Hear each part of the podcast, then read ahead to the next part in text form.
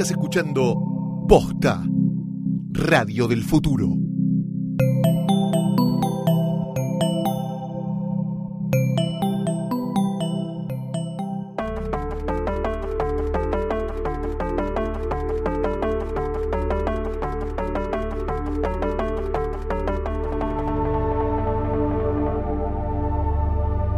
Enanos verdevidentes, bienvenidos al epílogo de la séptima temporada de Game of Thrones y de la tercera de Hodor, el podcast de posta de Game of Thrones. Yo soy Fiorella Sargenti. Yo soy Luciano Banchero. Claro, sí, menos mal que eras vos, ¿eh? Antes que nada, gracias a los que vinieron a Comicópolis el fin de semana. Sí. Hicimos un nuevo Hodor en vivo, Este. bajo el sí. título Una más y no jodemos más. Eh, que- Son muy creativos los enanos que escriben en posta. Igual si quieren invitarnos a algún otro lado, vamos. Vamos. No tenemos ningún problema. No hay ningún, No hay drama. ningún problema, no hay nada que nos guste más que eh, ver de la cara a nuestros eh, oyentes. Vamos a hablar un poquito de Comicópolis en minutos nada más. Quisimos hacer un episodio más, nos pareció que no era suficiente con todo lo que ya hablamos No. en esta, en esta saga Más, de episodios más. Más. largos que los capítulos que salen al aire.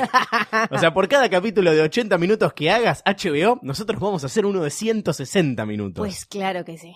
Así que eh, ayer, que no hubo episodio de Game of Thrones, Fiorella, ¿qué estabas haciendo? Eh, la verdad es que estaba en casa sufriendo mirando el último episodio de Game of Thrones. ¿En serio? En serio. Hiciste como- En serio. Me encanta, o sea, esto habla mucho de, de cómo somos, de vos Sí. que sos una persona incapaz de soltar. No, no. Recién estuvo Gus Casals acá grabando. Le Sí. podríamos haber dicho que es, eh, además de hacer el podcast de Alfred Pennyworth Presenta, el podcast de Batman de Posta, es psicólogo. Sí. Le podríamos haber eh, pedido algunos consejos para, para dejar ir. Pero no, no se puede. Vos no querés igual, Yo no me quiero parece. dejar No lo querés dejar no. ir. No, aparte falta muchísimo tiempo. Antes era más fácil prepararse, ahora no quiero. No sabemos eso igual. Bueno, seguro que va a faltar muchísimo tiempo. Sí, algo falta, Sí. algo falta. Eh, yo, mientras tanto, eh, me, me- me fui a escabiar. Apagué la tele directamente, dije adiós, nos vemos dentro de dos años o lo que haga falta, pero sí, sí sentimos que hay cosas todavía para hablar, porque el episodio anterior, el episodio que hicimos en vivo, gracias también a las miles de personas, de verdad, cuando digo miles, no estoy diciendo que nos escucharon nuestros 10 parientes más cercanos, sino que hablo de miles de extraños, enfermos, limados, trasnochados, que nos putearon durante todo el día porque se estaban quedando dormidos en el trabajo, algunos de ellos incluso fueron despedidos, que se quedaron escuchando hasta las 3 de la mañana el episodio especial de Hodor en vivo. Tenemos muchas ganas de hacerlo en algún eh, momento, así que estén eh, atentos. Si les sirve de algo, igual nosotros no, no, eh, no servimos para nada el lunes. Así que No. eh, éramos todos zombies. Como Estaba pudieron ver. estaba todo bien. En el episodio de Spoiler Alert que salió al día, al día siguiente. En ese episodio nos concentramos en el último capítulo de la temporada, en The Dragon and the Wolf. Hoy vamos a hablar de la temporada como un todo, vamos a ponerle un moño a la séptima temporada y vamos a empezar a pensar en qué es lo que va a ocurrir en la temporada 8. Y hay gente que ya está pensando tanto en qué va a ocurrir en la temporada 8 que empieza a filtrar boludeces. A Sí. principio de esta temporada, nosotros arrancamos hablando de que se estaba la probabilidad, porque no había manera de chequearlo, no había manera de compararlo con los guiones reales. eh, todo esto se filtró antes de eh, emitirse los capítulos, antes incluso que hackearan HBO, antes de que se les escapara el, el episodio de Beyond the Wall. Un grupo que no sabemos bien de qué manera obtuvo eh, los guiones o, o- o- resúmenes súper detallados. Sí, porque en realidad en un programa así, eh, aparentemente lo que se les había, lo que tenían no eran los guiones, Sí. guiones, sino... Los esta- outlines. Claro, exacto. Esta especie de resúmenes de en tal capítulo pasa tal cosa, en tal otro, en tal otro. Y termina tienen. que cae el muro. Exactamente, que son todas frases muy cortitas. Eso se, le, se les había filtrado. Daba, para mí daba la sensación que era o, o un empleado que terminó mal de ahí adentro, o la clásica cuando les pasa en tecnología como fue a un bar y lo dejó en un, en un Sí. asiento o una cosa así, porque sí, todo terminó sucediendo tal cual.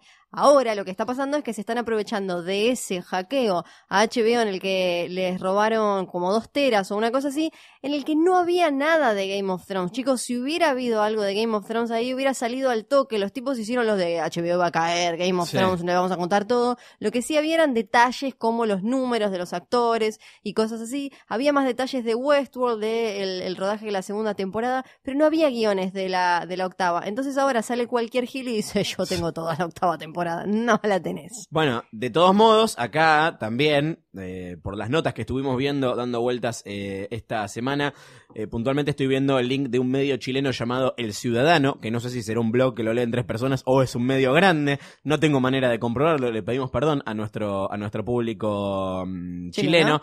pero me, me adelanté, o sea, bajo mi propio riesgo, la nota te dice, léelo bajo tu propio riesgo, Dije, bueno, ok, voy a entrar y voy a ver qué es lo que dice esta nota. Me aventuré, me sacrifiqué por la audiencia de Hodor. Y el final que dicen que tiene es tan pelotudo que es obvio que no es cierto Sí. nada, nada de esto. Primero, ¿Querés que te lo lea? Cuando lo empecé a leer parece fanfiction y después tiene un montón de incongruencias y de cosas que ni siquiera se hacen así. Cuando vos ves los liqueos de la temporada pasada, ni siquiera se parecen a cómo está escrito. A ver, léeme. No, no, no, no, no, no, no quiero. A ver, Igual No son tiene cosas muy- sentido, no Sí, tiene no tiene sentido. y además son cosas de ya- hecho es algo que tiene muy que ver burdas. con una teoría que nos cansamos de, de- de- de decir que no es cierta y que tiene que ver con lo que hablamos en, la charla en Comicópolis el, el- el sábado, que estuvo basada en las teorías que tiene la gente, que no tienen nada que ver con la realidad. Si bien acá estimulamos eh, la producción y, bueno, el consumo también de lo que nos gusta decir que son teorías falopa, eso no es más que un ejercicio de imaginación por parte de nuestros oyentes, porque hay un montón de esas que no necesariamente tienen que estar ajustadas a lo que va a terminar pasando. Acá hay gente que está segura sobre la base de papeles eh, muy flojos, eh, que van a pasar cosas que no, no, no, no- no hay tienen pruebas. ningún tipo- no hay, no hay pruebas. No, O creen que Sí. los lugares donde dicen que hay pruebas, no existe tal prueba. Por ejemplo, el, lo, lo de los White Walkers formando el, el, el- los muertos Dire haciendo, Wolf. sí. Los White Walkers Sí. no. El ejército de los muertos formando la figura del emblema del Direwolf del Lobo Huargo de la casa de Stark. Ahí puedes ver cualquier cosa si quieres. De hecho, nosotros lo ejemplificamos mostrando que se podía ver un culo cagando. Sí, claro. Sí, eh, siempre haciendo La cara de abuso. tu vieja, lo que quieras La cara de básicamente. mi vieja también se ve. Yo le vi un beso más.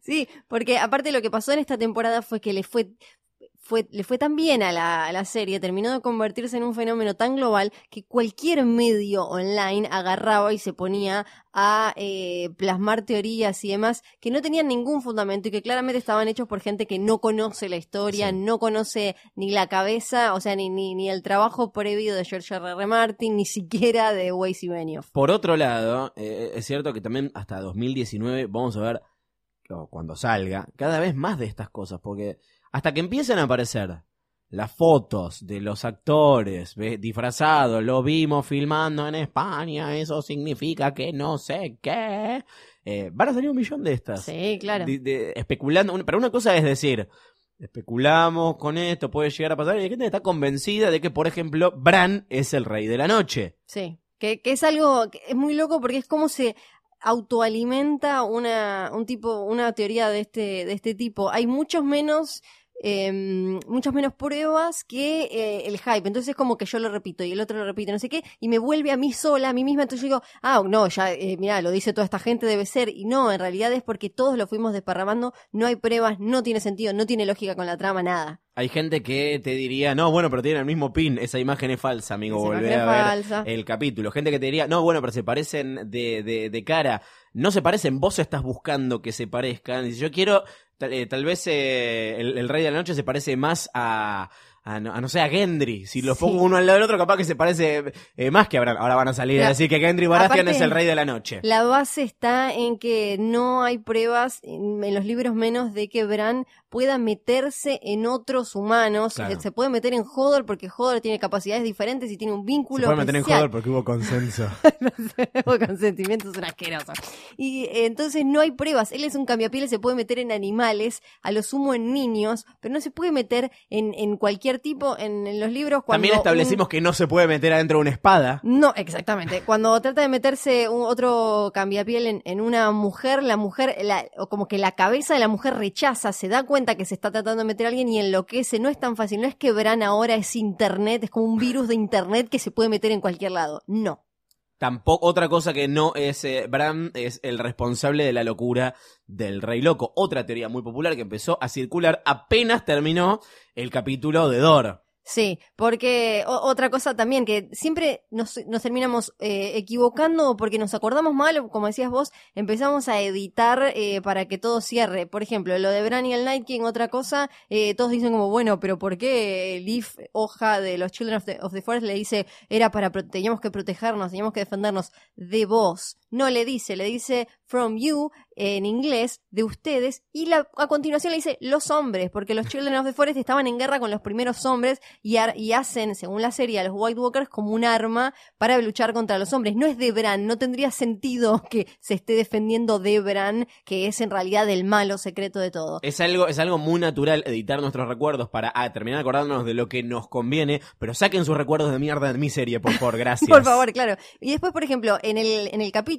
en el que él ve finalmente Bran en la temporada pasada la Torre de la Alegría, que él le dice a Ned padre y él como que se da vuelta, en el libro te queda clarito por la descripción, en la serie vemos lo que queremos, dice que Ned siente como una brisa, o sea, no escuchó que un que su hijo le decía papá, escuchó como una brisa, entonces que al rey loco escucha, escucha pedos, escucha aire y por eso se volvió loco Pedos de fuego. cuando hay eh, cientos de miles de antecedentes de Targaryen locos y eh, Aerys ya venía medio falladito desde siempre y estaba esta cosa que ya la comentamos acá, la de que cada vez que nace un Targaryen tiran una moneda para ver si está loco o no. Son todos hijos de hermanos. Chicos, basta. Estaba loco porque estaba loco el señor ese. Hablando de tener criatura con los Targaryen y, de, de- y de darse entre hermanos, una teoría que sí dimos por semi-válida, que no se puede comprobar hasta que se demuestre, pero donde sí hay pistas válidas y que, y que viene bien para mostrar en, en, en dónde tiene sentido buscar pruebas y dónde estamos flasheando cualquiera y adaptamos lo que pasa a lo que nos conviene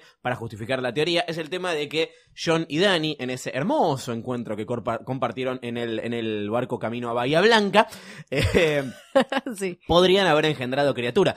Pero ¿cómo? Si Dani no puede quedar embarazada, eh, es algo que se menciona mucho, se hace mucho hincapié y acá sí podés buscar pistas, entre comillas, si queremos creer en e- que, que- esto puede llegar a, terminar eh, dándose, en que en el mismo capítulo, lo dijimos acá, Jorah Mormont le dice a, a John, esta espada va a ser para tus hijos, y eh, Tyrion le dice, le dice a Dani, ¿pensaste en tus herederos?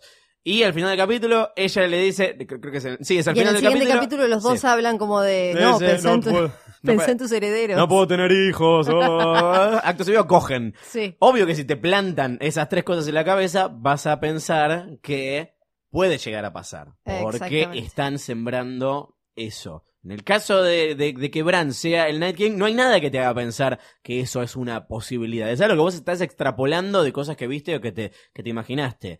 ¿Pueden John y Danny tener criatura? Pueden. Sí. Sí. Como poder pueden. O sea, eh, ex- explicamos a ver, acordémonos también que cuando la leyenda de Azor Ahai dice que tiene una espada de fuego. Esa puede ser una metáfora de la chota. Para que da fertilidad mágica, como, ah, eras infértil, toma. Esta es mi propia teoría. Es hermoso, Mi la verdad, muy elegante. muy elegante. elegante. Eh, pero si bien a Dani le habían hecho el embrujo este, que Mirri le Masdur. dijo- Eh, esto es algo que no está en la serie, primero. O sea, Sí. dicen que se lo- se lo- ella, ella lo metió después porque les, les- les- les convenía. Eh, pero no sabemos si no puede quedar embarazada de cualquiera. O sea, no es el elegido. Quizás era una excusa que tenía ella para hacer la chanchada con Dario Sin sin, sin globito. No pasa nada. dale, vos dale, le decía. Eh, otra, otra muy eh, eh, hermosa y muy ridícula es la que dice que eh, Tyrion está celoso de Jon y de Dany y que por eso lo enfocaron saliendo de la, de la escena en la que entran al, al- al- cuarto. Es hermoso que lo primero que flashean es celos cuando nunca hubo ningún indicio de que, de que le gusta. Sí. O sea, nunca, nunca nadie dijo eso. En cambio, sí, eh, podemos, podemos entender que Tyrion duda de, eh, de que Tyrion duda de cuánto puede llegar a eh, sumar o restar estratégicamente a, a futuro. Eh, porque convengamos que Dani cuando, cuando está enamorada... es no para la Dani, cagada. Lo que sí, está pensando ahí Tyrion cuando mira la puerta, esto es para cagada, sí, básicamente. no está bueno. Eso. Como estamos pensando todos. O sea, en ese caso para mí Tyrion es la audiencia. Es como tipo... esto no está bien y eso que él no sabe que son, que son Lo, familia. lo dijo incluso Kit Harrington, es como, eh, es algo que tenía que pasar porque una vez que se cruzan, uno entiende que se que sientan atracción porque tuvieron hasta caminos similares, a pesar de ella siempre pensando que eh, tenía que heredar el poder, eh, el liderazgo y demás, y él construyéndolo así a, a los tumbos, pero fueron armando eh, caminos parecidos de con gente que los aprueba, que los puso ahí arriba y demás. Era obvio que iban a sentir una atracción, pero era obvio también que iba a terminar mal, aún sin lo de tío, tía y sobrino. O sea, no hace falta ni que esté sometido para que sea para lío. Hablando de eso, quiero eh, dejar de lado las teorías que no y empezar a pensar qué es lo que puede llegar a ocurrir con este plot point en la, en la próxima temporada. Porque yo no creo que. Vimos una publicación muy simpática en, en el Facebook de Game of Thrones de HBO que decía: Si no sabemos que somos familia, no es incesto.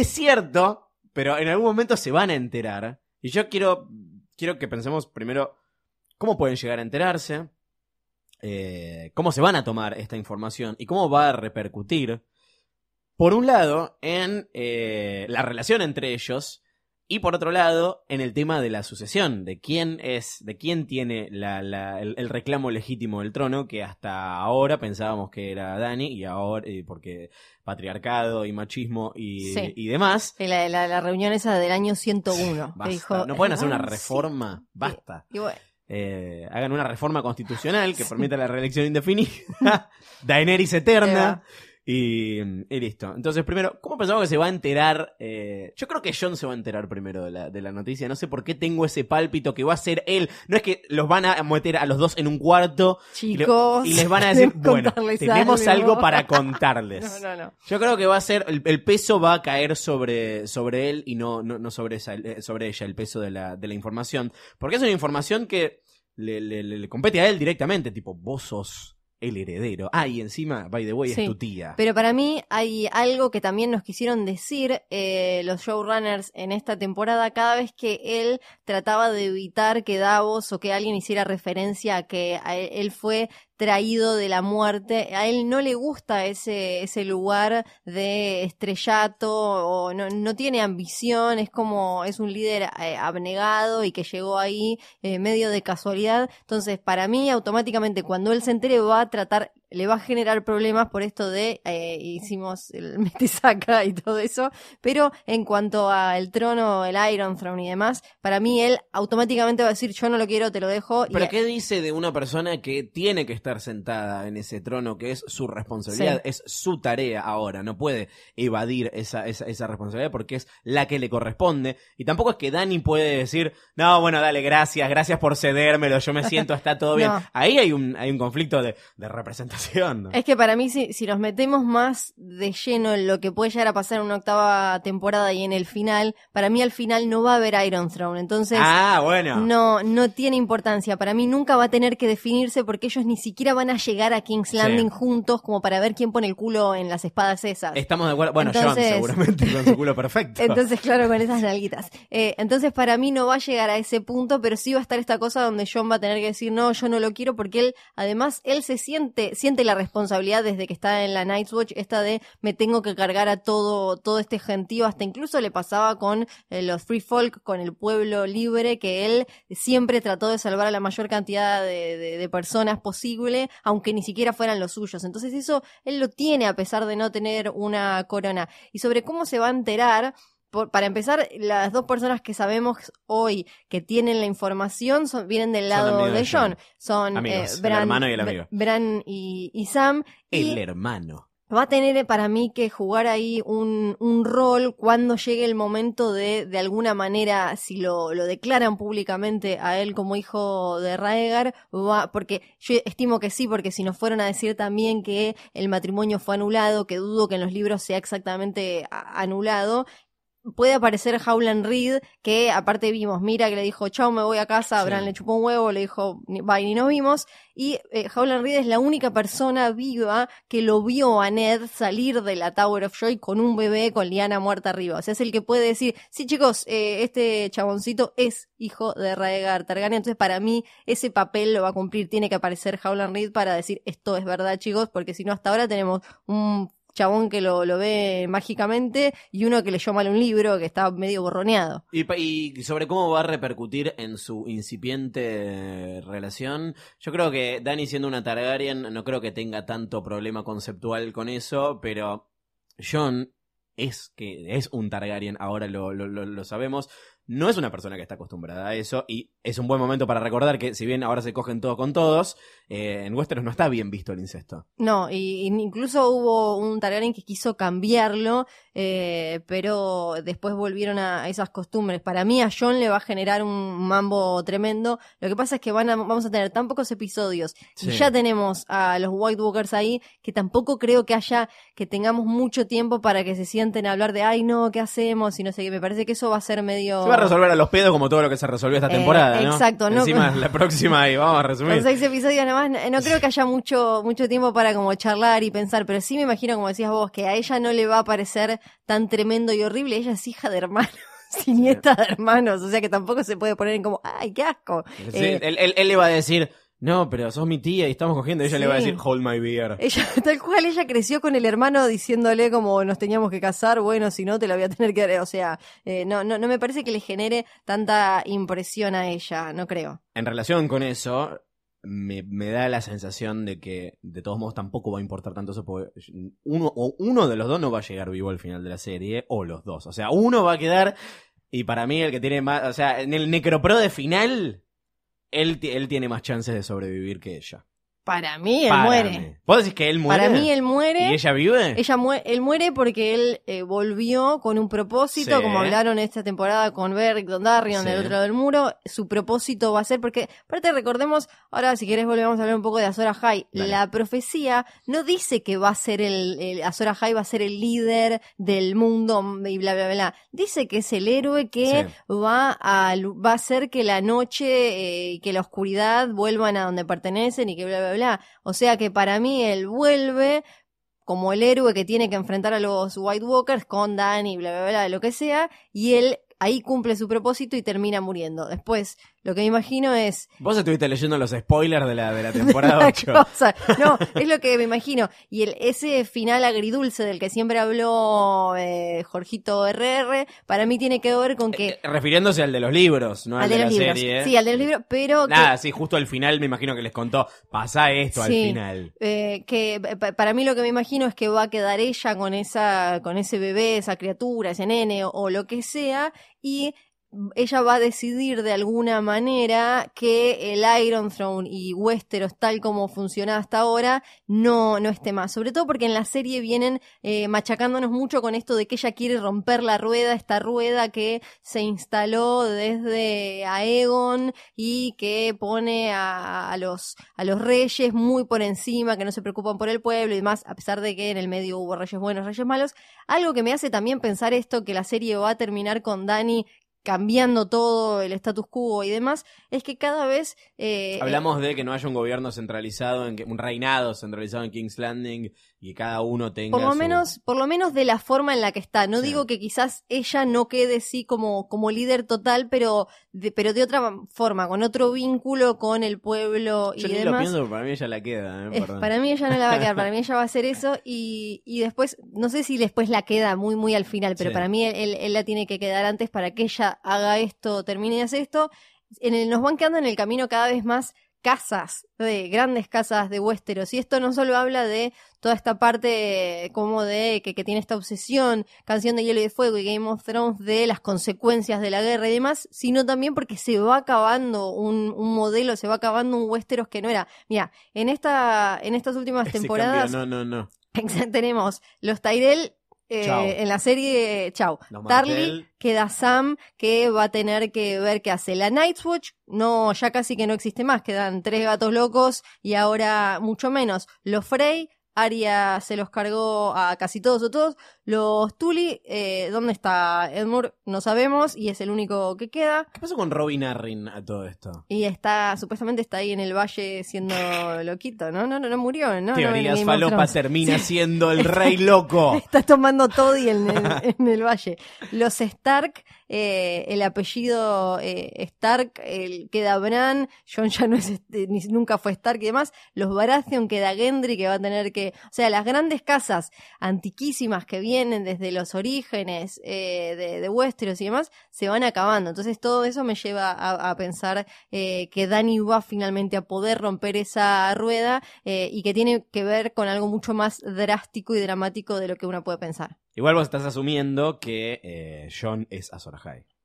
Sí, en realidad, para mí, no, no, no, la verdad es que no hace falta que sean tan específicas las profecías como para es Pepito, es Juancito. No, Pepe Zombie no es Azor Ahai. ¿Podemos, no por es. favor, dejar de lado candidatos? El gato de Tommen, que siempre olvido el nombre, tampoco es. Sir Pounds. Sí, Sir Pounds no es Azor Ahai, pero claramente es uno de ellos dos. Repasando una vez más, porque es lo más divertido de hablar de Game of Thrones. El ranking repasar. oficial. Sí, porque hay diferentes eh, requisitos que tenés que cumplir para ser Azor Ahai renacido. Los repasamos.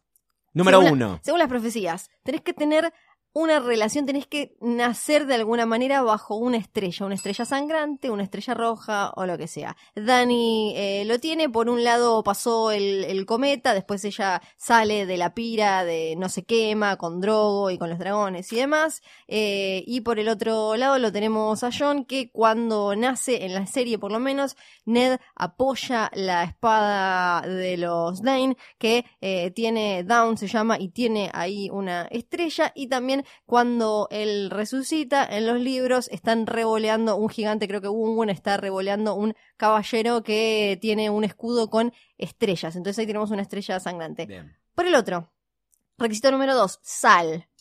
Se supone que va a renacer entre sal y eh, humo, que sería el tercer requisito. Que, eh, por ejemplo. Pimienta, ¿no? No, pimienta no, no es una ensalada, pero casi. Sal y humo, tenemos, Dani nació en Dragonstone, a Dragonstone le llama Melisandre, por ejemplo, que es un lugar de, de sal y humo. También Mm. cuando ella eh, sale del fuego, ahí tenemos sal de las lágrimas y el humo. Cuando a John eh, lo matan, eh, cuando la Night's Watch lo traiciona, dicen que las heridas estaban humeantes y Bowen Marsh llora, así que ahí tendríamos eh, sal. o En la sea serie que- no pasa eso, ¿no? No se ve el humo. no, no se ve. Eso lo describen, lo describen en el libro. O sea que estas tres las cumplirían ellos dos. También a Sora High siempre se lo relaciona con dragones. Esto lo tienen los dos porque finalmente son los dos Targaryen. Requisito número 5, una espada especial. Se me rompió. A ver. Ahí va.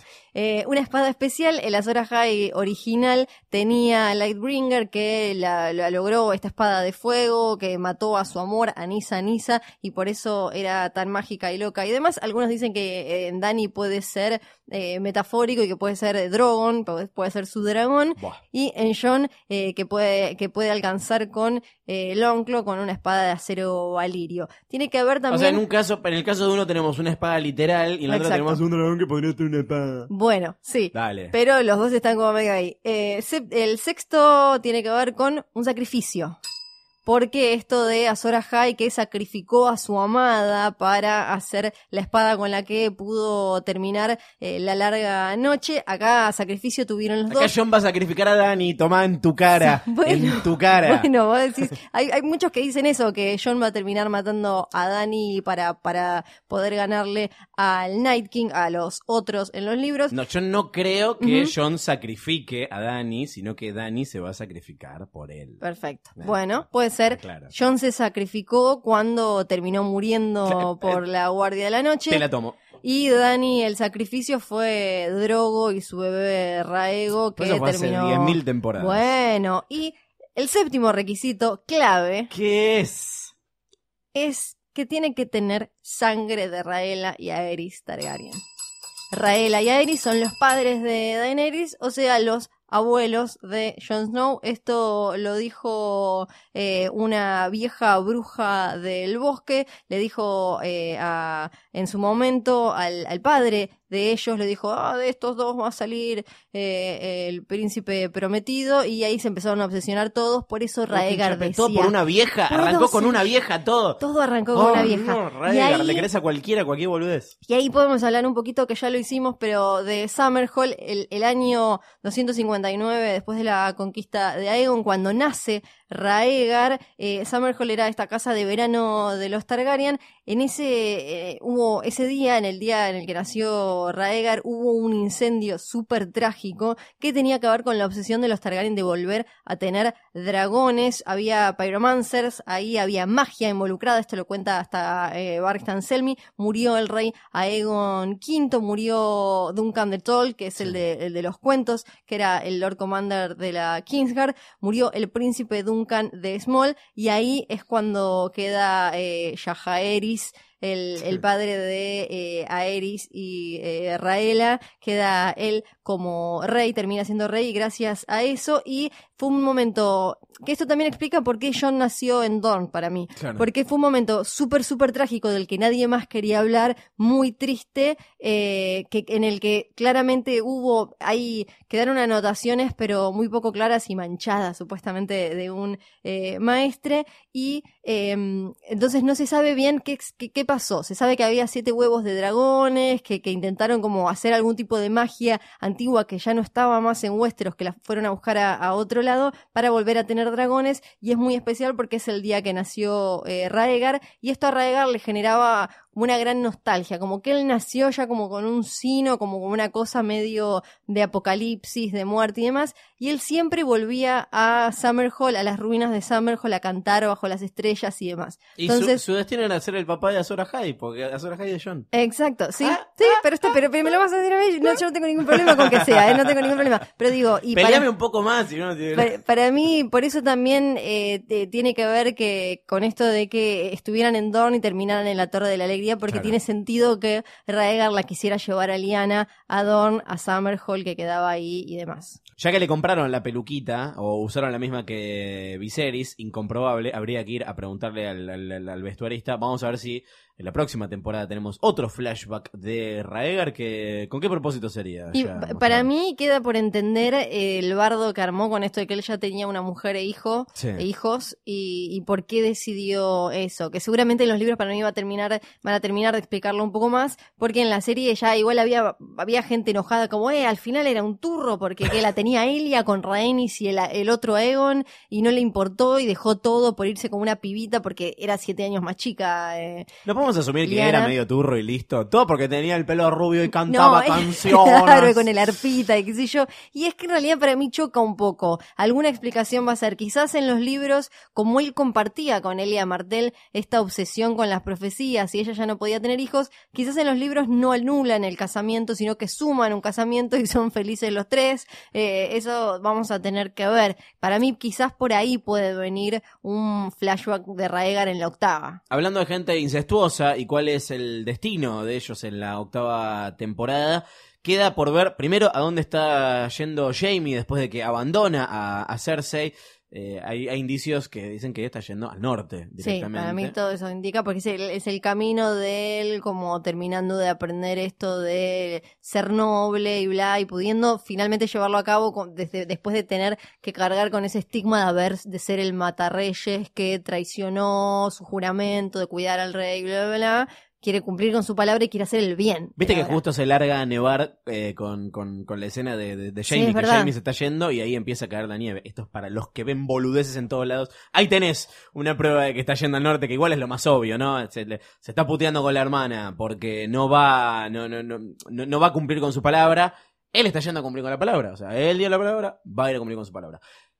Eh, mientras él está peleando en el norte, también se abre la, la pregunta de ¿va a sobrevivir a eso? ¿Va a poder volver a King's Landing para cumplir con otra profecía que supuestamente está eh, dando vueltas? No en la serie, sino en los libros. que es si es el Baloncar o el Baloncar. O sea, ¿quién va a terminar bajando a Cersei? El, candidato que más, alto rankea en la lista es justamente Jamie, por cómo le gusta la, justicia poética a, la, serie y los libros.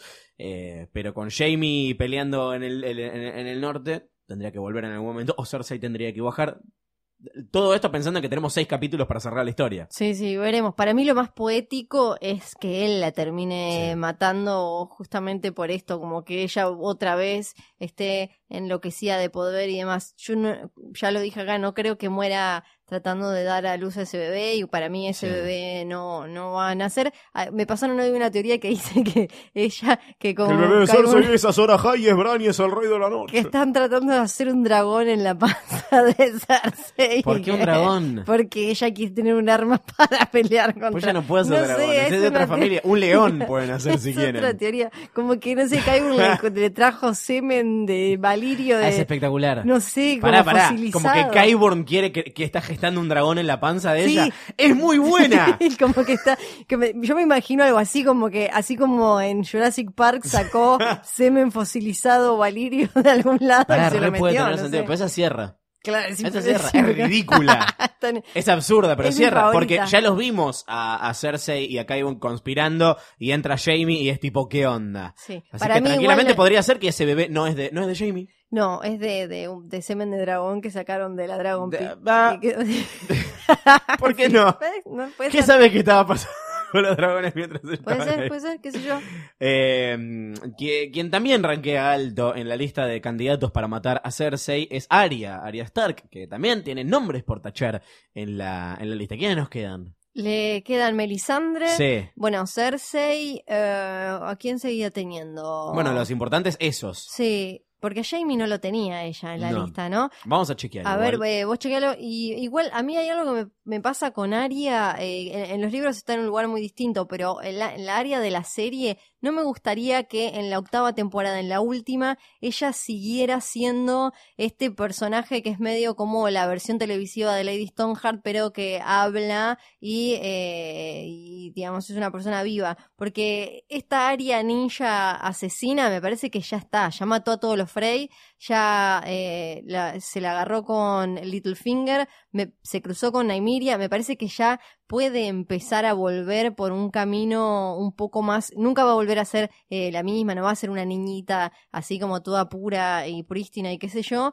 pero me parece que se, hacer que siga en esta cosa de vengarse de los que le hicieron mal a su Sí. familia, sin pensar en nada más ni en qué le puede hacer. Por ejemplo, si se la agarra con Melisandre, que ahora no le, no le está haciendo nada a nadie ni nada, y que incluso probablemente para mí vuelva de volantis con un montón de gente que esté a favor de Azor Ahai eh, Reborn, que es su hermano, o Daenerys, que están juntos y demás. Sería como hasta medio chiquitaje ella, como, pero vas una vez. Aparte, recordemos por qué está enojada con Melisandre. Porque Melisandre quería matar a Gendry. eh, O sea, a esta altura. Por una si- pelotudez. Exacto, ni siquiera está. me parece tan grave. Es como, dale, loco. Eh, Era un amiguito nomás. Se, eh, se- se tacharon nombres más importantes de, de la lista por cosas que no tienen nada que ver con Arya, como por ejemplo Joffrey, eh, está The Mountain y, y The Hound. Sí, ahí Ham también lo había sacado vueltas. después cuando lo dejó vivo. Pero bueno, todavía Sí. cuenta. Igual Sí. esos me parece que se van a terminar eh, anulando mutuamente. Eh, tenemos a Toros of Mir, que ya está, lo tachamos. Beric Dondarrion no le queda mucho tiempo tampoco. Eh, me, me parece que Cersei y Melisandre son las dos que todavía están dando vueltas que son relevantes a, a la, a la trama.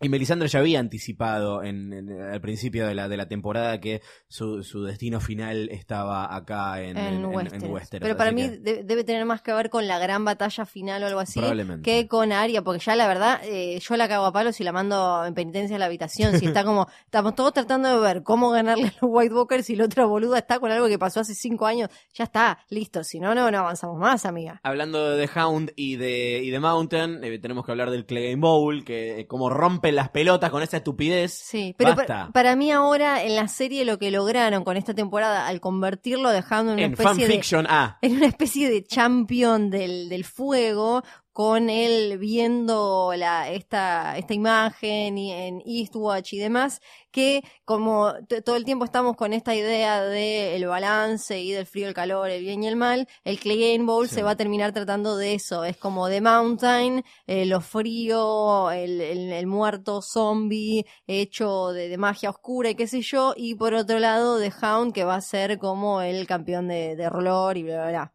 Sobre lo que le dijo, se habló mucho también sobre lo que le, le- le dice al hermano, ¿sabés quién viene por vos? Y eso me parece que no hay tanto para leer eh, entre, entre, entre líneas. No sé si vos interpretaste algo que yo me perdí, porque se habló como demasiado. de- Yo de interpreté él y el fuego como eh, eso. El, el The Mountain lo agarró O sea, que él. él vio algo en el fuego.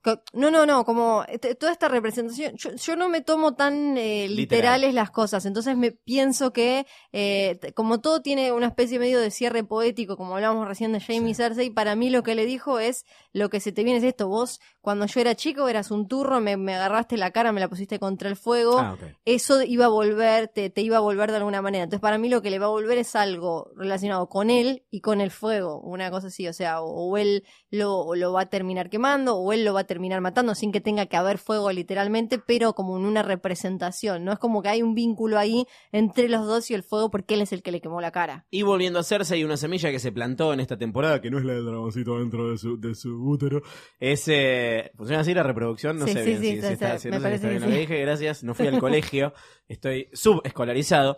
Eh, es el tema de la Golden Company, que lo habla con eh, Tai, con Stories, eh, con el amigo Mark Gatis en, eh, hacia la mitad de la, de la temporada, y es algo que no termina agarpando eh, en, en- esta tanda de, de- capítulos, pero sabemos que es algo que viene, este grupo de mercenarios, que se va a sumar al ejército de Cersei, entiendo. Sí, y que va a tener que ver para mí con, así como que están diciendo que es muy complicado armar el cronograma de rodaje y también el de postproducción, va a tener que ver para mí con eso porque son muy, son muchos, son muy Los elefantes. tienen elefantes, entonces para mí ahí va a haber una platita en eso. Así que si quieren saber por qué la octava temporada va a tener menos capítulos, son por los putos Por elefantes. los putos elefantes esos. Algo que yo descarto desde ya, que algunos preguntaban en los mails, es que la Golden Company aparezca con este Aegon eh, Targaryen, hijo de Raegar original, que en eh, los libros es ya también conocido como Young Griff, que supuest- eh, Varys es el que de cuando estaba por matar de Mountain, cuando llegó el saqueo de King's Landing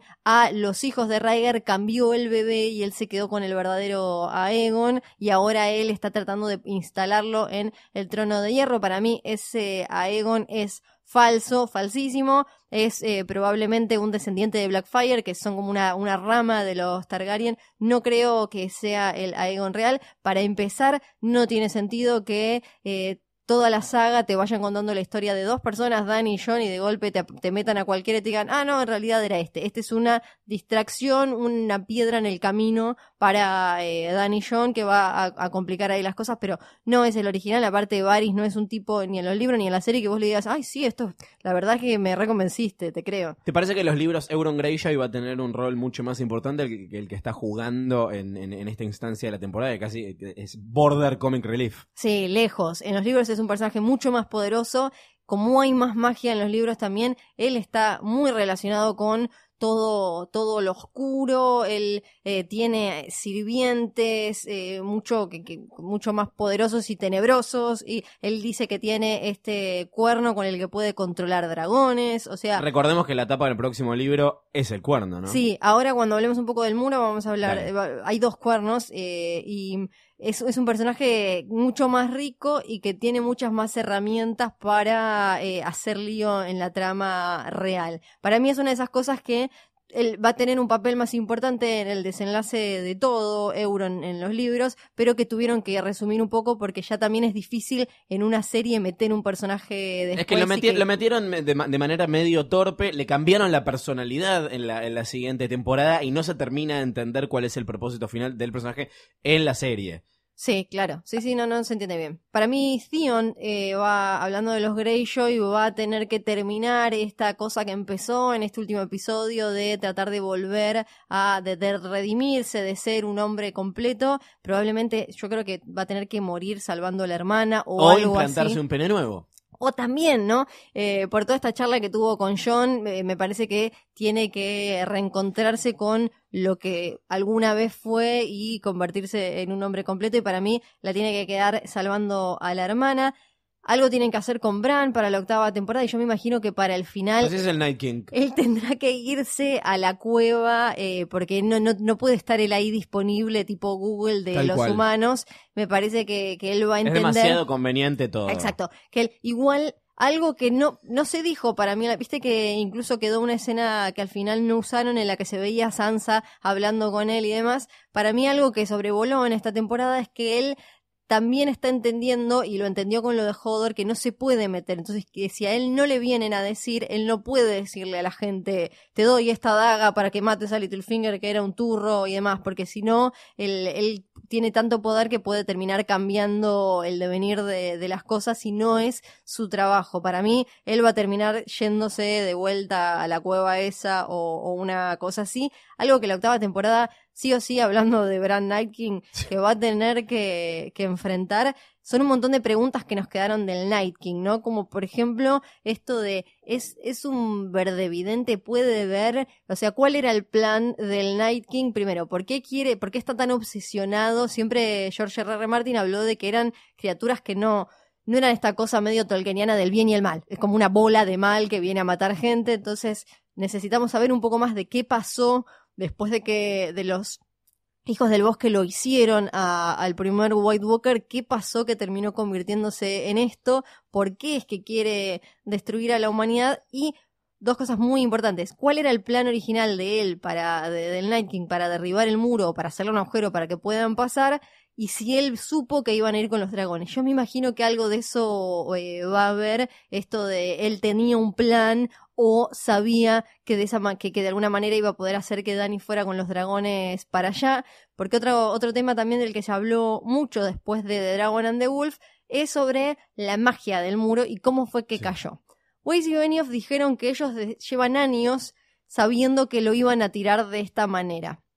Para mí algo que en la serie era difícil que pasara era que todo el muro se cayera. Yo acá ya lo había dicho, me parecía que le iban a tener que hacer un agujero o una cosa así porque ignoraron el, cuerno, que es el de la tapa de Winds of Winter, eh, si no me acuerdo mal es ese, que es el de Joramund, que supuestamente tiene el poder. Joramund era el Mans Rider de antes, el rey del otro lado del muro, de, la, de, la free folk, de los Free Folk, que tenía este, este cuerno con el que supuestamente se podía tirar abajo el muro, el muro hecho con magia, viste, ya en la serie también nos dijeron, no es solo hielo y piedra, hay hechizos también que lo sostienen, ya vimos a Benjen que decía que no podía pasar porque los muertos no podían pasar, ese cuerno no está en la serie, en los libros se puede jugar con mucha más espectacularidad que, que en la serie no, Weiss y Benioff también dijeron lo fácil que era escribir en la computadora y ahí se cae el muro y después hacerlo, hacer ese agujerito en, en el muro, en- entonces para mí, en los libros va a estar la caída del muro más relacionada, va a ser algo más espectacular y va a tener que ver con ese, eh, con ese cuerno.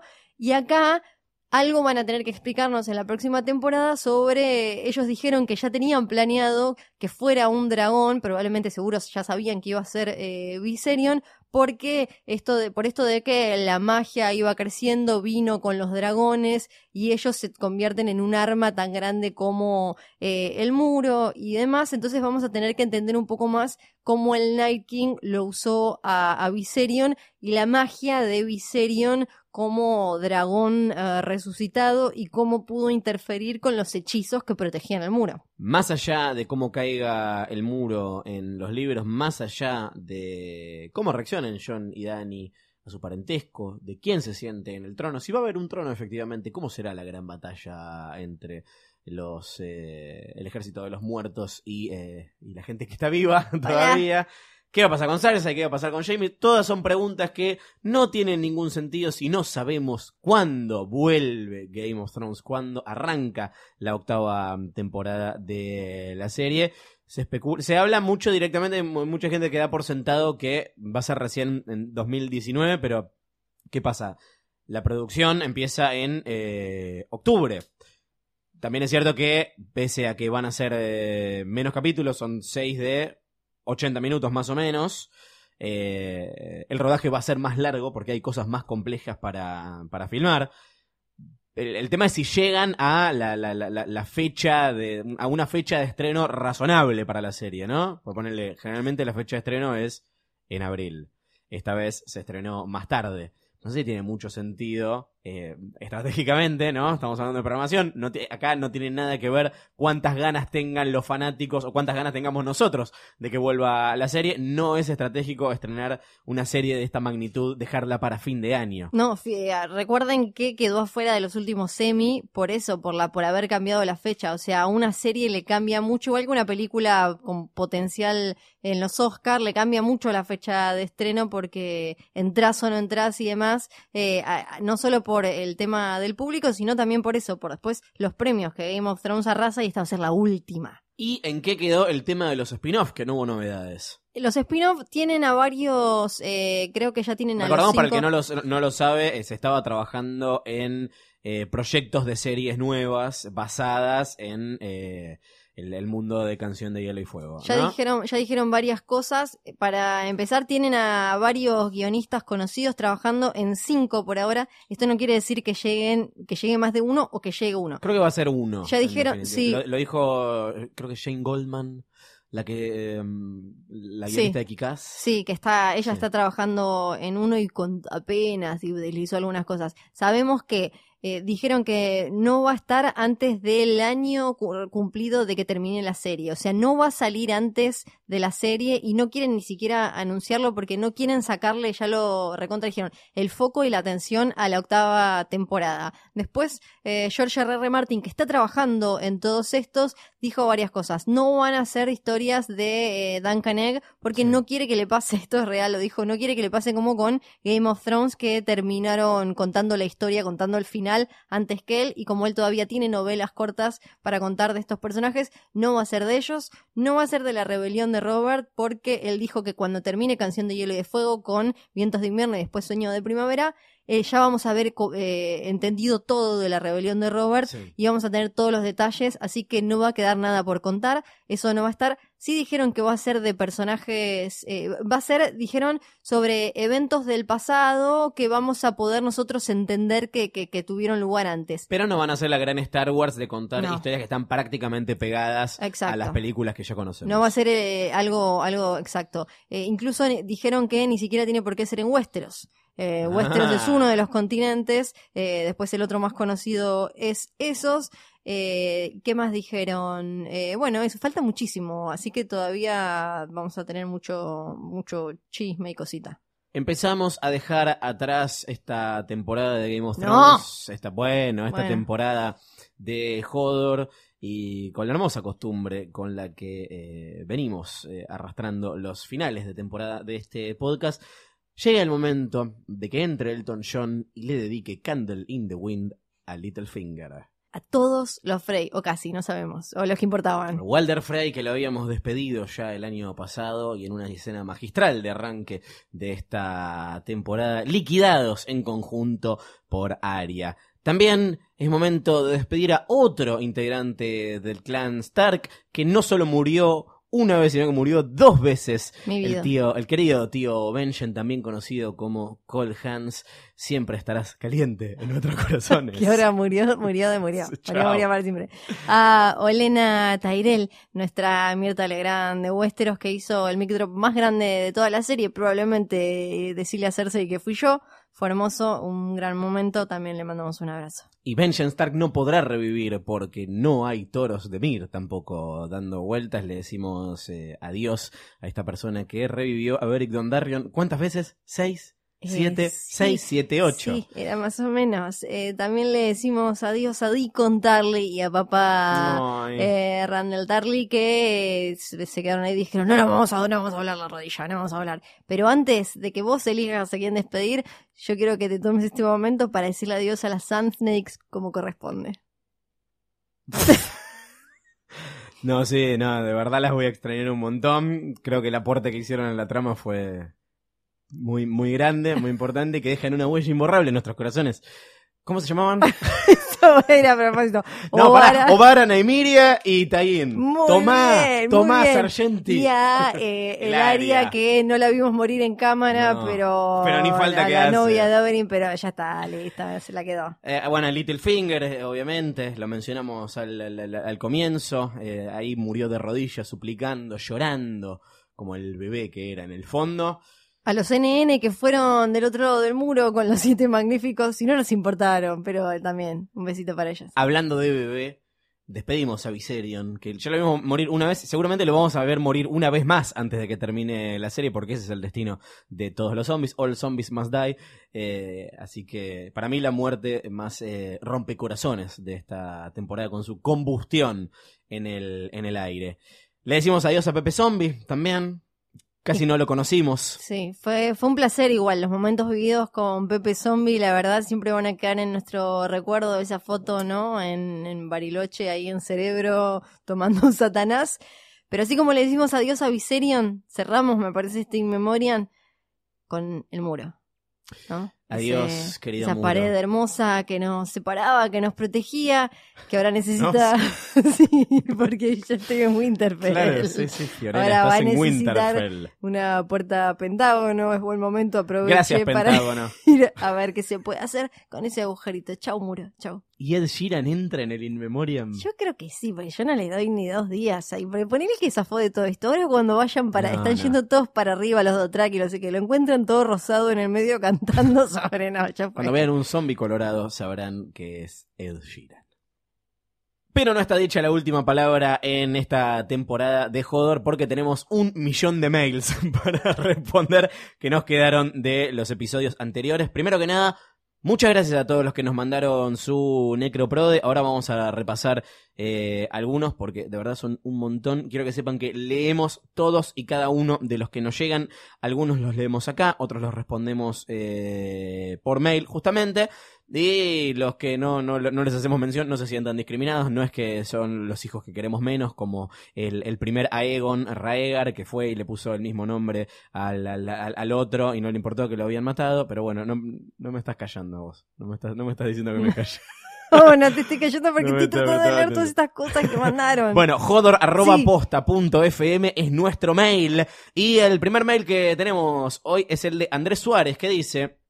¿Por qué no le dieron importancia al regreso del tío Benjen? A la única conclusión que llegué es que hace parte del ejército del Night King. Creo que volverá a aparecer en la próxima temporada. Los escucho desde Medellín, Colombia. Gracias, querido Andrés. Para mí, no es que no le dieron importancia, sino que fue como una... no- nosotros dijimos que era tipo como un Benjen ex máquina, ¿no? Que es como una salvación de último momento para un personaje que necesitaba ser salvado y eso fue lo que se les ocurrió para, para salvarlo. No creo que tenga una tercera vida. No, yo creo igual que también eh, era un capítulo en el que venían hablando mucho del propósito, el propósito, por qué volvimos. Era Beric y John diciendo como para qué nos trajeron de vuelta esto y el otro. Entonces era cerrar esta historia y el último propósito de Benjen fue ese. Lo salvó a Bran, ahora lo salvó a John, listo, adiós para siempre, me voy. Para mí se murió, no vuelve más. Es, eh, es el último, es- incluso casi que se, se despide. Para mí no va a volver Benjen, no es parte de... No, creo que funcione así como que ahora se termine convirtiendo en uno de los muertos que pueden manipular los White Walkers. Lucía Molina nos manda un mail de subject de North Remembers y dice hace poco me mandé a hacer un buzo con la leyenda de North Remembers.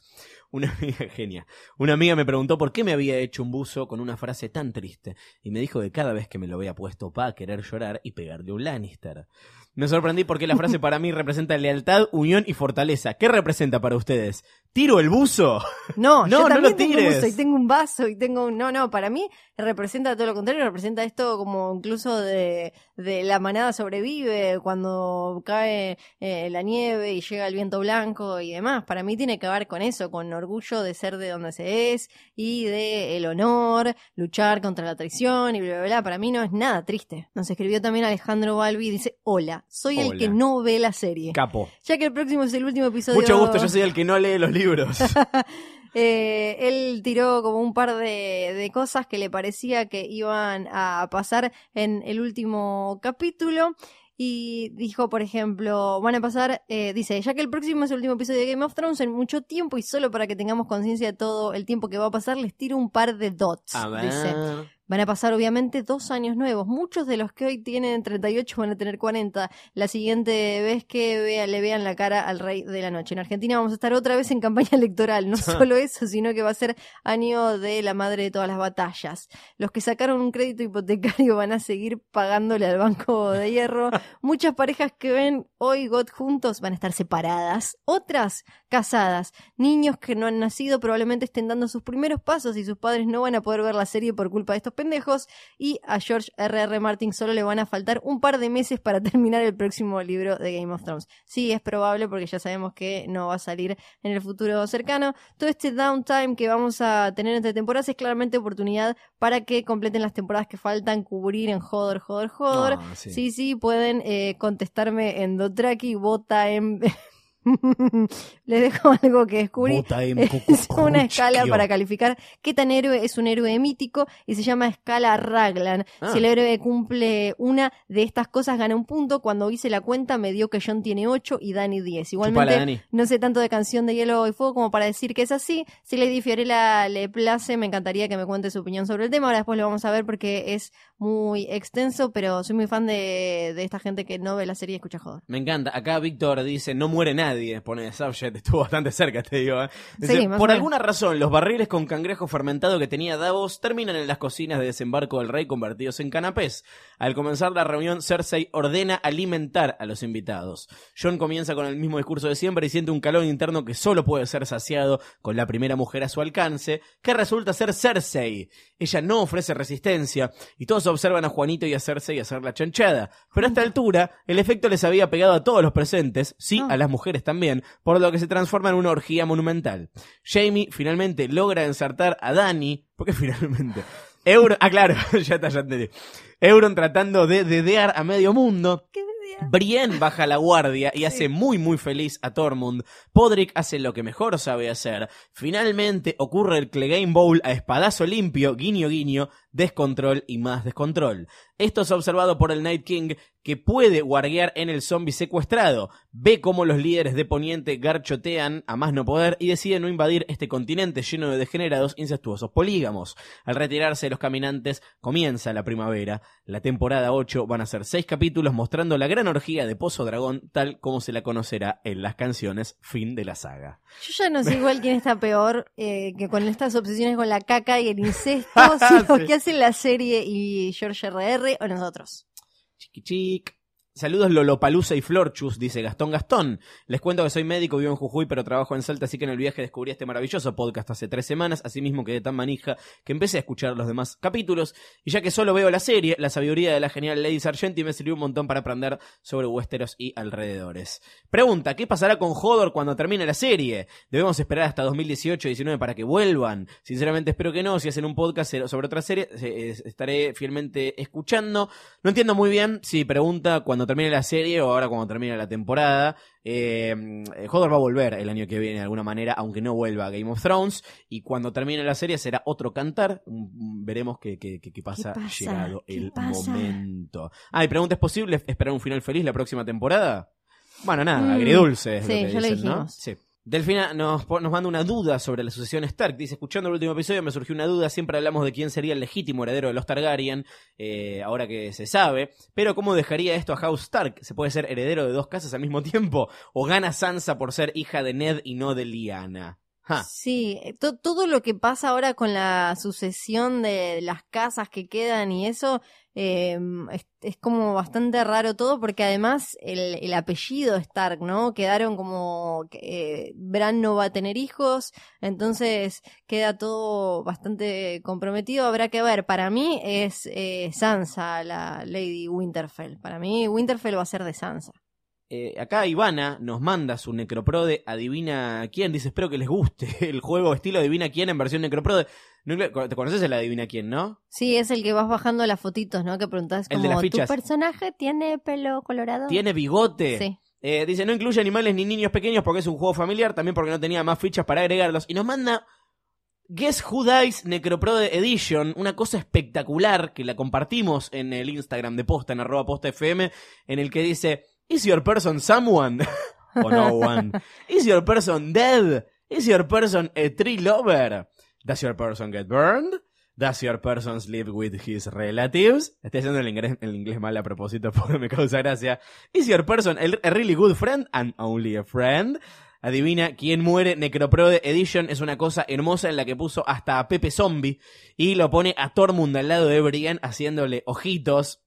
Sí, está todo, está el Night King en el medio, está Danny John en sus costados, está perfecto. No tengo manera de, de describirles No, eh, bueno. lo hermoso que es esto. Igual observando, lo, lo, lo único que veo es que el único que murió eh, en el último episodio fue Littlefinger. Sí. Eh, justamente. Y Pepe Zombie. Y Pepe Zombie, claro, es cierto. Sí. Eh, así que, Ivana, eh, esto es una labor de amor, realmente. Es Eh, una locura. Nos- sí, y nos Muy manda bueno. algunas, eh, algunas ideas. De- decía que moría Littlefinger con la daga de Bran al grito de Chaos y Ladder, que moría Theon, que Pepe Zombie va derecho al matadero, capaz Kyborn lo capture para, para estudiarlo. Y dice, lo que espero es que alguien mate a Euron porque hace rato que no sabemos en qué anda y Emi Necropro de pesimista temo por la gente de Winterfell. Estando John y compañía en la reunión, Euron podría ser de las suyas en las tierras del norte. Seguro no la pego en nada porque el episodio es largo y pueden pasar muchas cosas, pero ese mi intento le pegó bastante. Sí, bastante. Y una obra de arte de, de verdad. Acá alguien me manda una invitación en LinkedIn. No sé cómo llegó al No, mail de Hodor. no. Bien, a ver. Sol dice, buena Fío y Lucho. Hola. Primero quería decirles que todavía estoy llorando por no haber podido ir. Bueno, no, no pude ir a Suspiria cuando hicimos el otro día el festín de cuervos.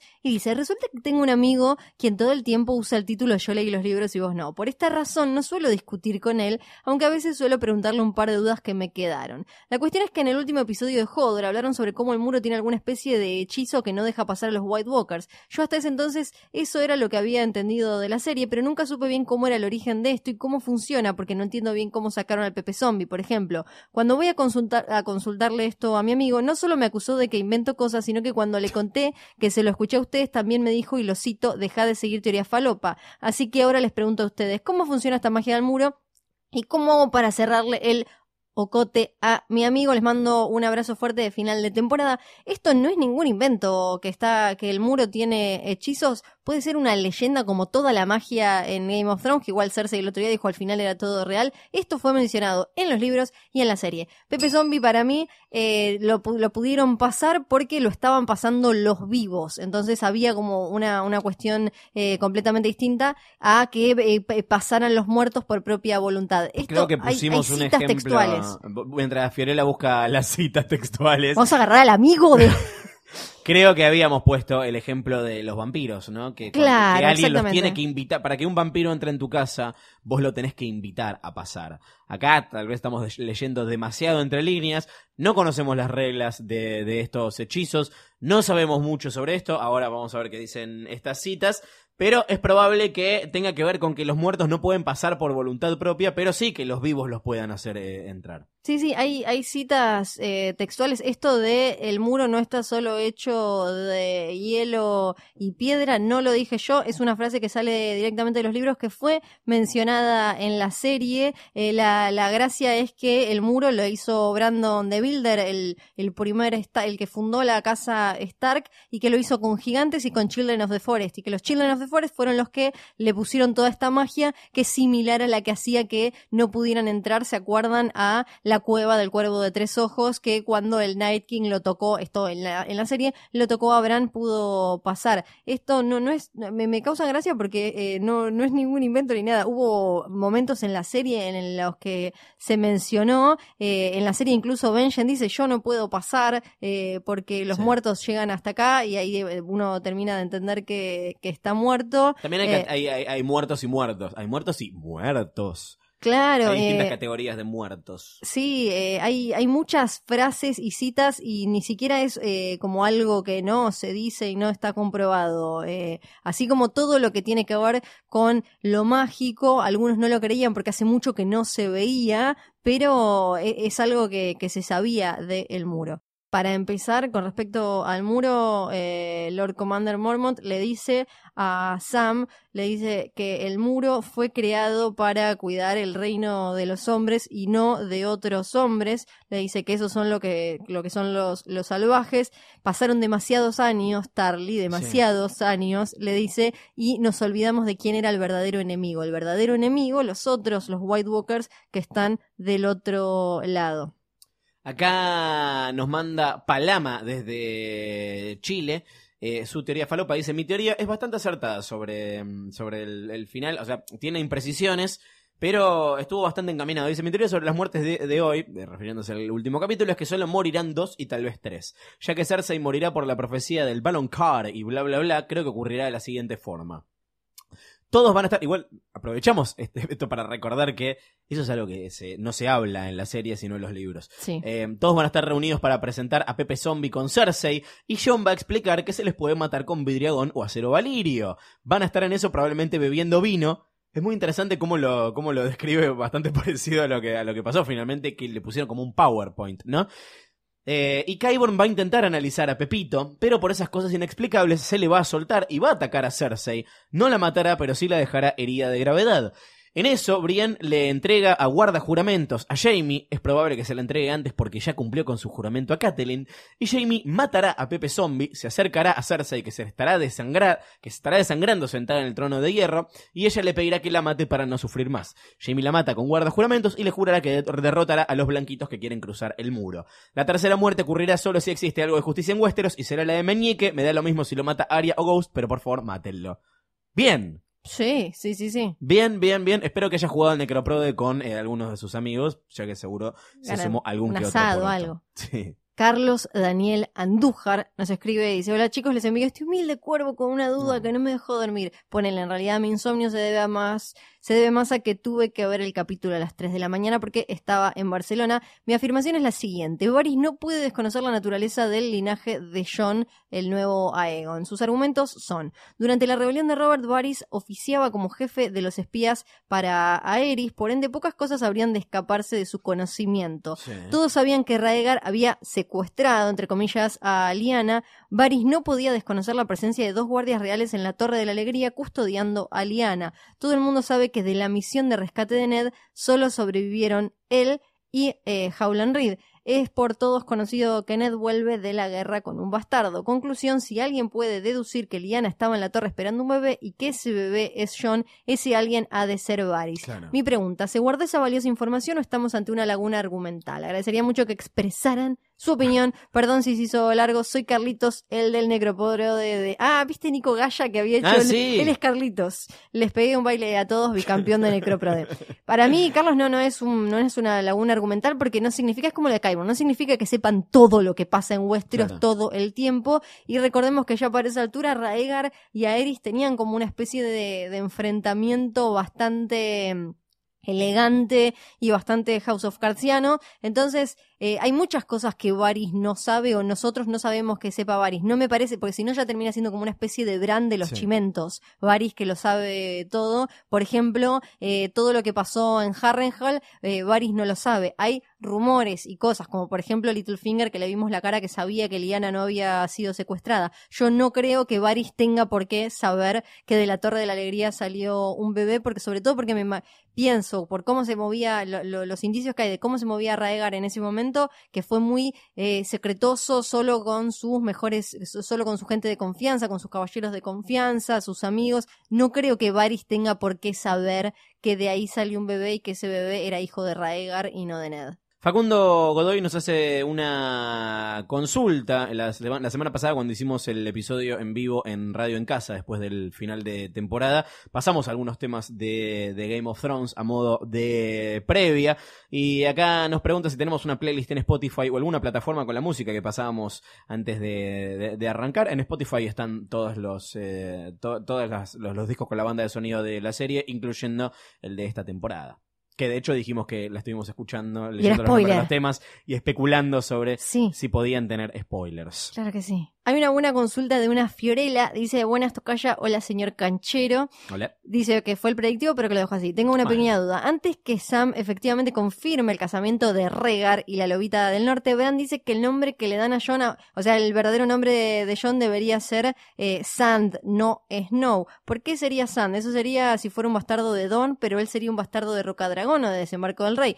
Jake Ma- Jaque, pero está escrito como. Jaque Jake. mate, Jake, Jake mate, Mates. Jake mate, eh, Doña Cama Elástica. Otra cosa, soy la única que considera a John poca cosa para la misa de todos nosotros. Este salame no consiguió nada, solo tuvo suerte. No, estoy de acuerdo, todo lo contrario. La remó, pobrecito mi vida. Y ahora hasta suerte genética. Sé que me pongo en contra de mi coequiper de nombre, pero yo soy la sangre del dragón. Muy bueno el podcast, se volvieron un vicio para mí. Mándenle un saludo a Pato, un amigo que se hace pis. O sea, que se está haciendo pis en este momento, Pato. Bueno, si hablamos de caca en este podcast, podemos hablar de pis también. En realidad, saben que hay como toda una, eh, pueden buscar en foros y demás, toda una charla con respecto a los nombres de los bastardos, porque eh, en algunos casos, por ejemplo, los bastardos de Robert Baratheon eh, tienen el apellido de acuerdo a dónde nacieron y dónde se criaron en realidad. Entonces, no tiene por qué ser eh, de dónde es el, el padre, o sea, no, no tiene por qué ser Rivers, eh, John, tampoco por dónde nació Don, sino Thomas Snow, porque ahí fue criado. No hay una regla muy clara que yo sepa con respecto a los bastardos. El mejor ejemplo son los de Robert Baratheon, que tiene con todos los nombres porque fue dejando criatura por todo Westeros. Tengo un hermoso mail de Laura de Torrecillas. Dice, hola Fiorella y Lorenzo. Si a mí me dice Lorenzo, porque vos no te dice Florencio, no lo Eh, entiendo. no sé. Mi nombre es Laura y soy de Sonora, México. Lo sigo desde hace dos años, me quedé enganchada. De bueno, muchas gracias las cosas eh, lindas que dice. Eh, hasta ya tengo nuevas palabras en mi diccionario que acá nadie me las entiende, como falopa, chanchada, falopa, chanchada, boca campeón, mina, copado, quilombo, birra, chota, garchar, garpar, posta. Entre tantas otras. Hablan ustedes muy bonito y divertido y nunca son eh, aburridos. Qué amor, quería leer este, este mail porque es siempre me gusta. lindo. Me- me- soy, soy muy fan de los mails que dicen estoy aprendiendo palabras nuevas. Y son todas horribles. Les enseñamos el peor, el peor argentino del mundo. Son todas un asco. Hay eh, varios que escribieron preguntando sobre Tyrion y a ver si en realidad se pasó al lado de Cersei. Para mí eso no. Creo que lo dijimos en el, en el episodio pasado en vivo. Para mí no tiene sentido con el, arco y el camino que está haciendo Tyrion en la serie. No va a volver para atrás y se va a aliar con la persona que para él eh, no solo le hizo tanto daño a él personalmente en su vida, sino que él cree, se pasó dos temporadas con eh, Daenerys diciendo para mí ella quiere hacer del mundo un lugar mejor y ahora a la primera de cambio se va a ir con una mujer toda loca que te prende fuego todo. Yo no lo veo eh, ahí en, ese, en esa escena que no vimos, lo que hizo él fue para mí quedó bastante claro, pero no, no, no nos lo señalaron directamente. Fue convencerla, entre comillas, porque en realidad era una manipulación de Cersei, a Cersei de que se, de que se uniera al ar- ar- armisticio, como armisticio, ¿cómo se llama esa cosa? La paz. El Eso. armisticio igual estaba bien, ¿eh? No Y hablando de eh, México, nos escribe eh, Juan Ramón León Campos, que eh, nos saluda diciendo, saludos María y Pancho, así sería su versión mexicana. Somos un grupo de amigos mexicanos y disfrutamos de su podcast casi tanto como de God. Bueno, muchas gracias. Queremos saber la opinión de María sobre el papel que Bran, ahora el dichoso cuervo de tres ojos, podría jugar como mediador más que como arma secreta, pues ya no es del todo humano. Bueno, creo que lo respondimos más o Sí, menos, ¿no? sí, Con para mí no, de- él va a tratar de no meterse mucho con nada. Nuestra- me encanta esto. Nuestro momento Cruz Azul campeón de las Libertadores. Te odiamos Boca 2001. De la última temporada fue la batalla de las carretas.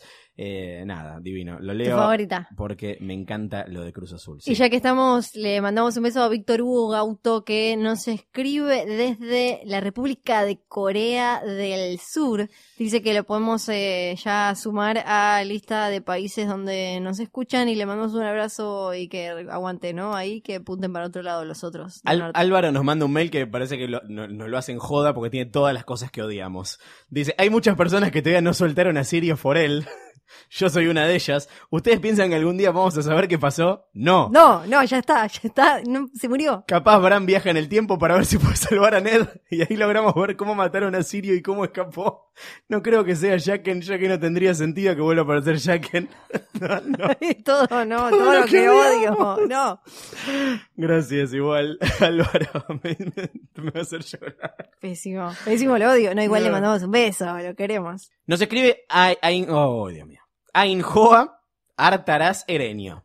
No estamos manejando muy bien. Perdón. No, pero. Perdón, Sí, ya pedimos perdón. pero el subject es espectacular porque dice email desde Dragonstone. ¿Sabes qué fue lo más loco? Ayer al mediodía estaba almorzando con mi familia, domingo, un domingo, y eh, le estaba mostrando fotos de esa parte de España en la que habían hecho, habían filmado las escenas de Dragonstone, y había estado googleando justamente eso, lo que él manda. Bueno, él dice, eh, me llamo Injoa, los escribo desde Bilbao, cerca de San Juan de Uf. No lo vamos a saber. Gastelugatse, obvio que lo pronuncié mal, claro. también conocido como Dragonstone. Me animé a escribir, bueno, dice Pepe, Pepe, Pepe, me acordé de cuando Maggie de Frog le echa la profecía a Cersei y le dice que será reina por un tiempo y después vendrá otra más joven y bella.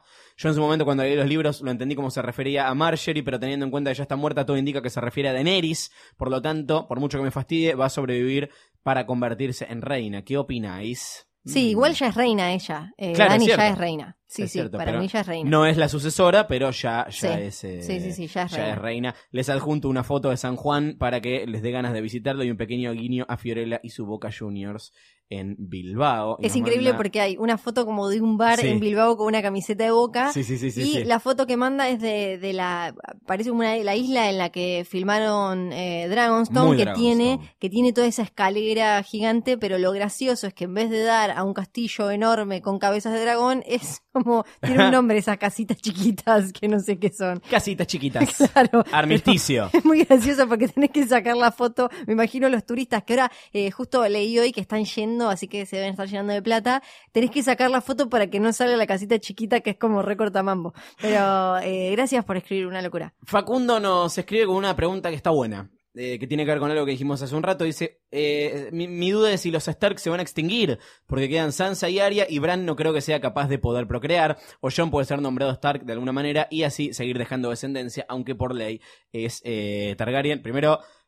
Aprovecho para retractarme otra vez. Yo creo que Bran puede tener relaciones sexuales, pese a su discapacidad. no estoy insinuando nada de eso. Pero el cuervo de tres ojos me parece que tipo es No. como la Nightwatch, no te la volvés a poner nunca más. No, es como una especie de ponerle papa o algo así, o no sé, Batman. Entonces, Batman la pone pero no tiene criatura. Stark no more. Para, para mí, igual, toda esta charla no De tiene las casas, se- ya exacto, no pero tiene es un bajón. sentido. Sí, pero si te fijas, en realidad no hay nadie que vaya a tener el apellido eh, Stark Ay, porque quedaron solo nenas. Igual. Hubo, ahora no me puedo acordar, pero hubo un caso en el que el tipo tomó el, el apellido de la mujer, así que habría que chequear, quizás se puede hacer algo así. Tenemos dos mails más. Uno es de Martín que dice: Buenas, Eduardo y Beatriz. Ya coronando. yo quiero, yo quiero ser Eduardo. Pero yo soy Beatriz, entonces.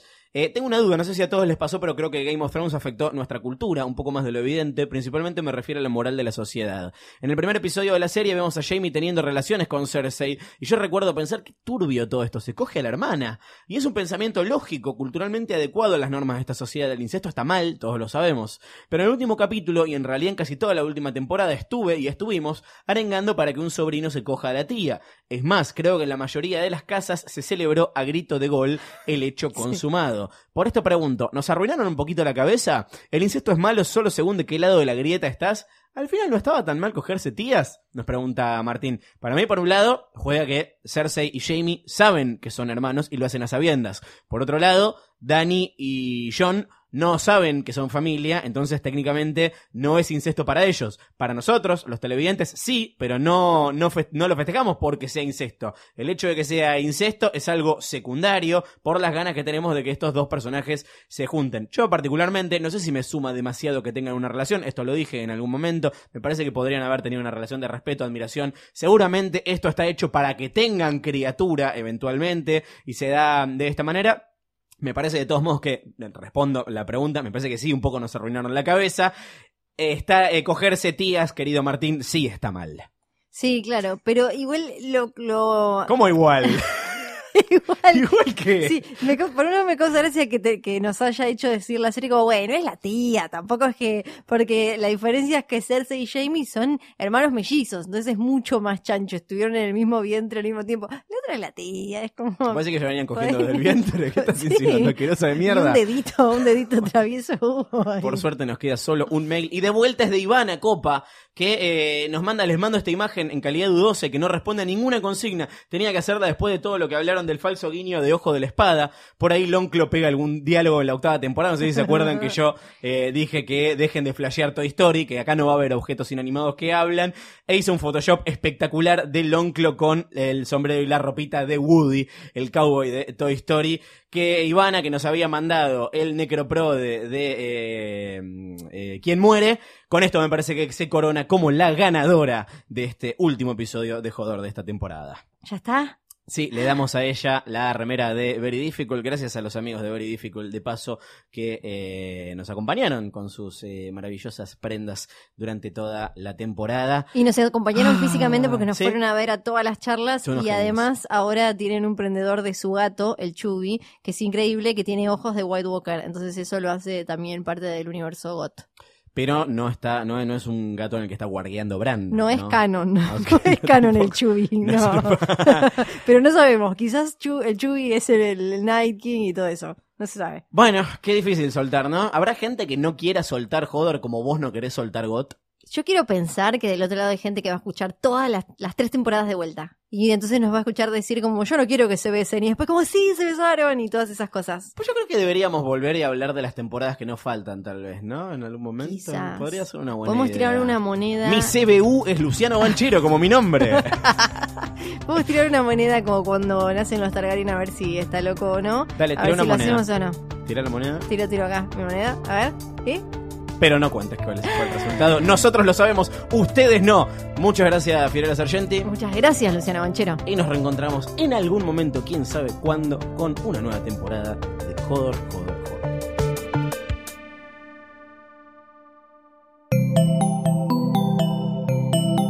Si te gustó este episodio, hay mucho más para escuchar en Posta. Conoce todos nuestros programas en posta.fm. También podés llevarnos en tu teléfono. Baja la app de Posta para Android o para iPhone o suscríbete en iTunes a tus series favoritas. Seguí escuchando Posta, Radio del Futuro, cuando quieras y donde quieras.